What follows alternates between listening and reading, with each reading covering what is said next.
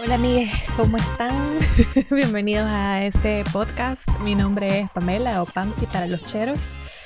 Aquí estoy grabando para ustedes esta introducción, introduction para los bilingües que me visitan. En francés se las debo, para los que se han dado cuenta que estoy en clases. Todavía no puedo decir introducción. Ya le voy a preguntar a la misa, a la madame, cómo se dice, pero por ahora, welcome in English. Yes, yes en inglés. Bienvenidos este día, pues este día voy a hablarles un poquito acerca de mi experiencia en cuarentena. Les voy a contar, si escuchan un ruido es porque anda muy, Moito no está de acuerdo con, con el podcast. Dice que mucho lo expongo en todas las redes sociales y que una más ya no lo va a tolerar.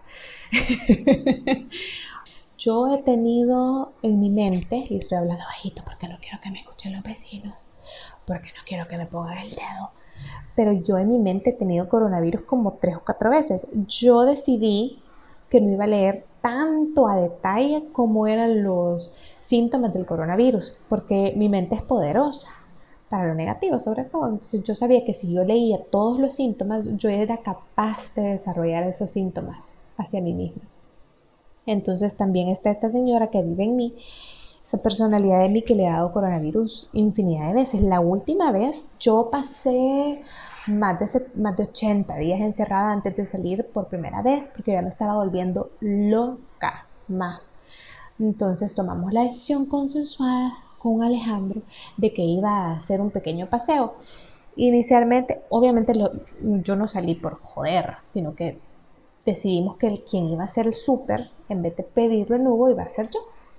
Entonces tomamos la decisión, me movilicé, me puse, ah, esto es, esto es bello, va. Alejandro ya había salido antes que, que yo vea que no salí desde que entré en cuarentena, entonces le pedí coaching a Alejandro, como mira, ¿qué tengo que hacer? ¿Qué, tengo, qué te piden? ¿Qué está pasando allá afuera? Yo no había pasado del portón de la residencial. Entonces Alejandro me hizo la carta, que yo era la representante en nombre de nuestra familia y puso no sé qué y no sé cuánto, va chidísimo, la firmé, me dio mi mascarilla, me dio las indicaciones que son las mismas que le he dado yo a él cuando él viene de, salir, pero como que se me borró el tape por los nervios, por el nerviosismo y la emoción. Entonces me recordó lo que tenía que hacer cuando viniera, hicimos la lista del súper, necesitábamos varias cosas, entonces iba a ser un, un, un súper completo, por así decirlo y súper nerviosa. Primero el nerviosismo de que yo no sabía si me acordaba cómo manejar. A mí manejar me costó muchísimo, aprender a manejar me costó. Ya hoy yo considero que soy una persona excelente al volante, pero a mí me costó demasiado. Yo tuve que tomar las clases dos veces. Un gran gasto para mi familia. Todavía me siento culpable, pero pues no sabía que iba a ser tan mala. Si no hubiera avisado.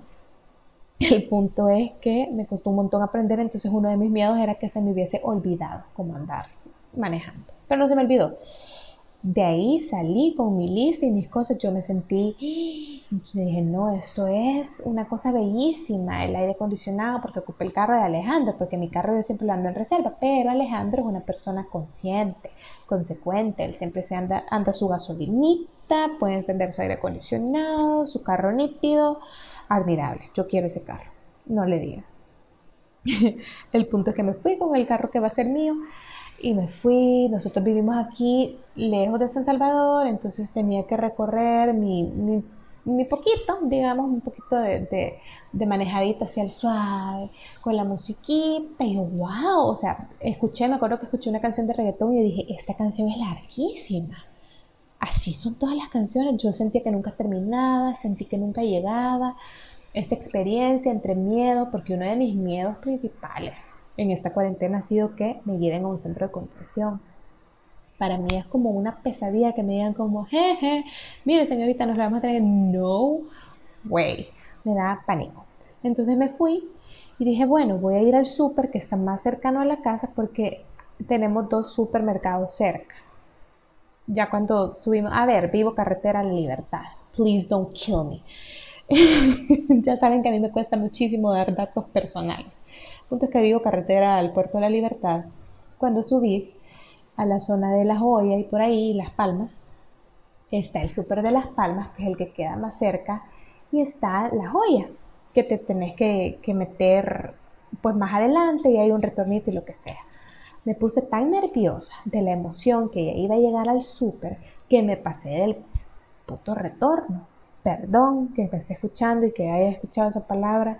Disculpen, pero es que es la forma en la que tengo para describirles mi experiencia. Me pasó del retorno y justo adelante del retorno había, adivinen qué, un retén. A mí me ha parado una vez la policía y esa vez fue este mismo año antes de entrar a cuarentena porque andaba yo trabajando y eh, no pude conectar el celular porque me había llevado, ay, mm, Alejandro andaba en Guatemala, eh, de trabajo. Entonces yo amo el carro de Alejandro y dije, bueno, hoy voy a variar y en vez de llevarme mi carro me voy a llevar el de Ale. Jejeje, y me llevo el carro de Alejandro. Entonces no pude conectar mi Bluetooth al vehículo de mi esposa. Y me llamó un cliente y le contesté con el celular en la mano en speaker, pero pues yo no sabía que eso tampoco se puede hacer y lo hice frente a unos policías ahí, justo enfrente del puerto, del malecón. Entonces me paró la señorita gente, muy amable, me dijo, ¿sabe por qué la detuve? Y yo, sí, porque llevo el celular así, pero yo no sabía. Y me dijo, bueno, pero ahora ya sabe y le voy a tener que poner una multa. Y yo, ay, jeje, bueno, eh, muéstrame sus documentos. Entonces le mostré la tarjeta de circulación de Alejandro que estaba vencida. Entonces me la quitaron. Entonces para mí fue una experiencia súper traumática, horrible. Entonces no fue una buena experiencia, acaba de ser, aparte de eso, a mí nunca me había parado la policía, yo anduve un año entero con la tarjeta de circulación de mi carro vencida porque no me acordaba que era cada año y pasé normal, pasé de noche ese año. El punto es que me da pánico los, los retenes y, y los policías y los militares me dan muchísimo miedo. Me pasé de la emoción del retorno para ir al supermercado que está en Las Palmas, entonces llegué al retén y me detiene el señor agente con su máscara, mascarilla, todo súper bien, y ahí con los conos y bajé la ventana. Y yo, hola, buenas. Entonces me dijo, buenas de regreso. Y hubo como un silencio incómodo en el cual yo esperaba que el señor agente me preguntara algo. Y él quizás esperaba que yo le dijera algo. Entonces me dijo, ¿a dónde trabaja? Vine yo y le dije a dónde trabajaba. Y, y me dijo, ah, ok, tiene la carta. Y yo, no, es que, bueno, yo no ando trabajando, yo voy al súper. Lo que pasa es que hoy es mi día de salida. Y ya me dijo, ah, ok, su número es tal o tal. Y yo, sí, es tal. Le enseño mi DUI. No, bueno.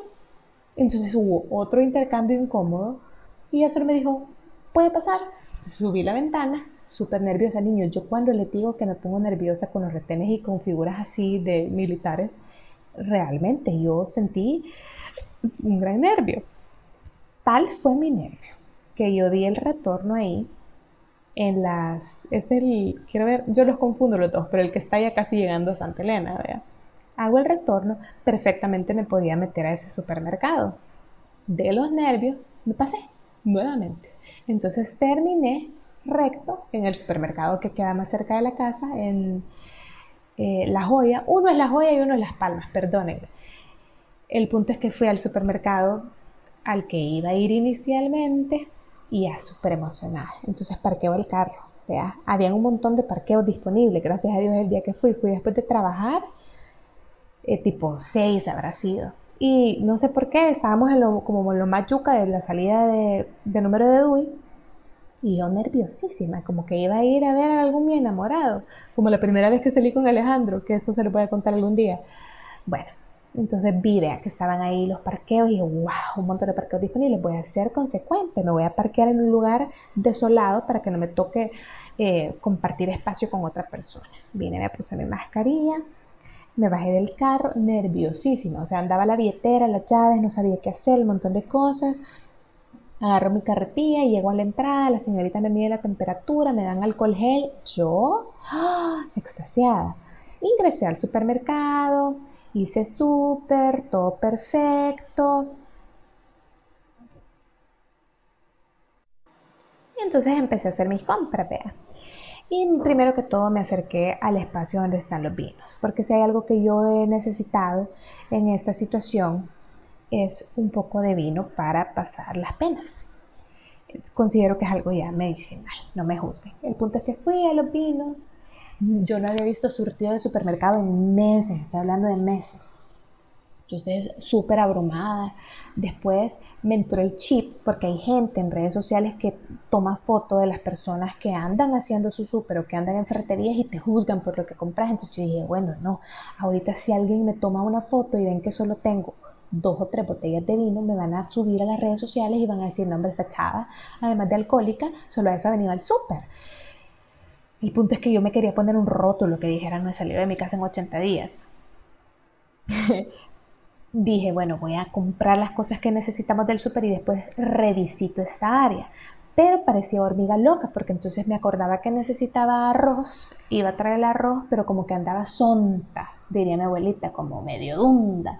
Entonces me movía de, de, en pasivo y sentía que la gente me juzgaba y yo no sé calcular los dos metros de distancia, entonces calculaba muchísimo más y entonces si veía un pasillo que tenía personas, pues no entraba ese pasillo, entonces andaba como haciendo ciertas rondas que en retrospectiva me han de haber hecho ver como una loquita.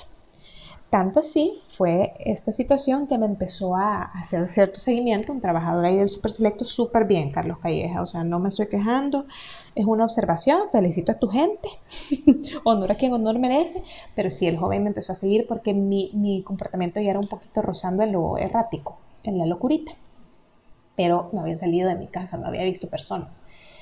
El punto es que termino mis compras, todo cool, chivísimo, Hubo, un, ah, hubo una señora que ella no estaba practicando el distanciamiento social, nosotros lo practicábamos de ella, pero ella hacía el prójimo no, entonces se me acercó y llevaba una carne molida que le estaba chorreando y conversamos y yo, wow, esa es como la conversación que estoy teniendo.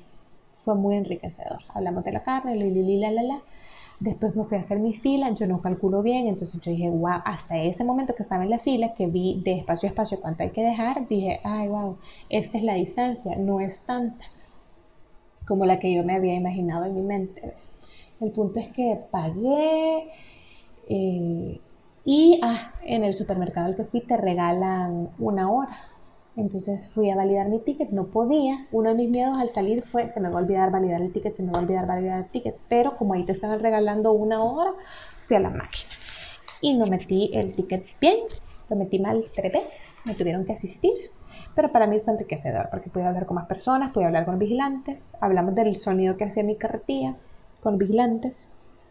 Pues súper chivo.